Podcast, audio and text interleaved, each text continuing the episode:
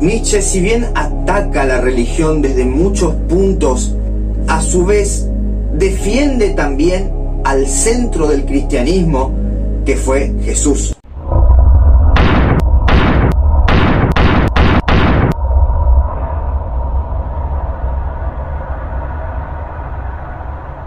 Hay una frase muy, muy importante de él referente a Jesús, último cristiano que murió en la cruz. Lo que fue posterior a Cristo estuvo muy alejado del cristianismo. Nos hace ver Nietzsche que en realidad lo de la muerte en la cruz no fue para salvarnos como nos quieren hacer entender la historia, sino que en realidad Jesús al morir con ese acto, y no solamente con ese acto de muerte, sino con su vida, lo que quiso es darnos un ejemplo de cómo vivir.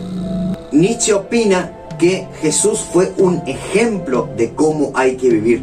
Repasemos una frase del anticristo. Este dulce mensajero murió como vivió, como enseñó, no para redimir a los hombres, sino para mostrar cómo se debe vivir. Lo que dejó como legado a la humanidad es una práctica.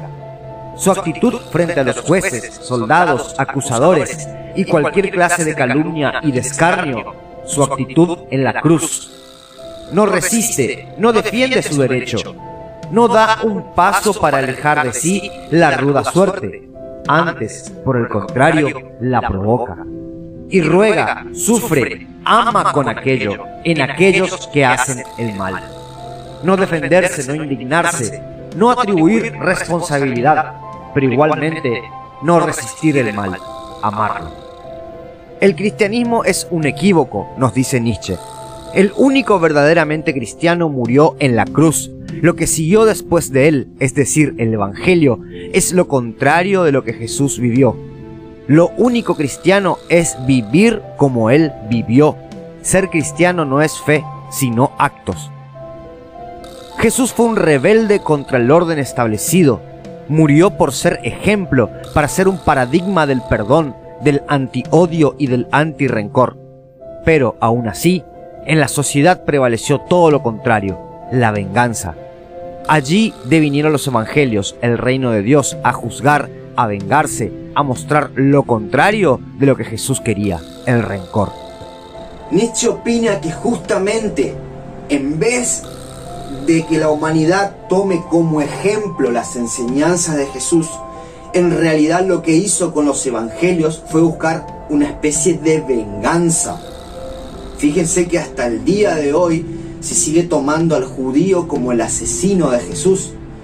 Es algo muy fuerte, de mucha, que tuvo mucha trascendencia. Es una persona o un grupo de personas que mataron, no judaísmo que incluye a millones de personas y más aún en esa época. ¿Se me entiende? Eh, la historia fue tergiversando demasiado eh, cosas que se implantaron en la posteridad y que hasta hoy en día siguen vigentes, pero la gente no, las personas no analizamos completamente esos entendimientos y es muy peligroso. Esa clase de malos entendimientos generaron millones de conflictos en la humanidad. Por eso, cada idea, cada preconcepto, cada concepto o cada tradición que se va heredando, hay que verla con los dos ojos. ¿Sí? No tomar y repetir y transferir a la generación que sigue. Eh, seguimos con la próxima frase de Nietzsche. El propio Jesús había abolido el concepto de culpa. Negó todo abismo entre Dios y el hombre vivió esta unidad entre Dios y el hombre lo que fue su buena nueva, y no un mero privilegio. Fue luego de su muerte que se crearon las incorrectas tipologías del Salvador, lo que se necesitaba para convencer y dominar a la sociedad por más de dos mil años, la teoría de la resurrección. Nietzsche culpa a Pablo de mentir con respecto a la resurrección de Jesús, pues no le servía la vida del Salvador, sino que necesitaba su muerte, para impregnar de odio a la posteridad. Dice Nietzsche, lo que él mismo no creía, se lo tragaron los idiotas entre los cuales sembró su doctrina. Quería el poder. Con Pablo el sacerdote una vez más asió el poder. Solamente utilizaba sus ideas, enseñanzas y símbolos con el fin de tiranizar a las masas y de formar rebaños.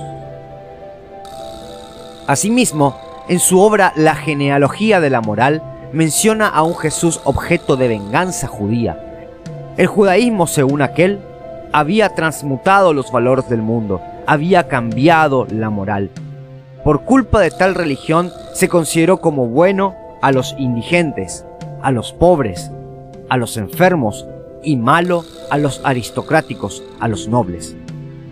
Matar a Jesús en la cruz no fue más que jugar con sus propias cartas, pues desde allí se consagraron esos valores que los mismos judíos habían creado, aunque la historia los haya desprestigiado de por vida. Israel ha conseguido triunfar una y otra vez con su venganza y su transmutación de todos los valores sobre el resto de todos los ideales, sobre todos los ideales más nobles. En el anticristo lo que está haciendo Nietzsche es criticar el cristianismo, criticar el judaísmo, criticar a la religión por imponer valores a las personas y de un cierto modo transformar la moral de, los grupos sociales, ese establecimiento de lo bueno y lo malo, de decir esto está mal y esto está bien. Bueno, si me voy mal del tema, me tengo que ir a más allá del bien y el mal, otra obra de Nietzsche que también habla de, de estas cosas, de la genealogía de la moral, donde muestra que el, el sentido bueno o malo nace de un aspecto, como dije recién, aristocrático. Es la aristocracia la que crea en su momento, en siglos pasados, un concepto de lo bueno o malo porque lo que estaba bien para la aristocracia era lo que fue el hombre posteriormente denominando bueno. Y lo que denominaba malo para la aristocracia es lo que hoy en día, una evolución de lo que nosotros consideramos malo. Así que bueno, eso es todo. Ya saben, me gusta, comenten, puteen, insulten, no hay ningún problema. Pero lean, aprendan y sigan para adelante. Abrazos.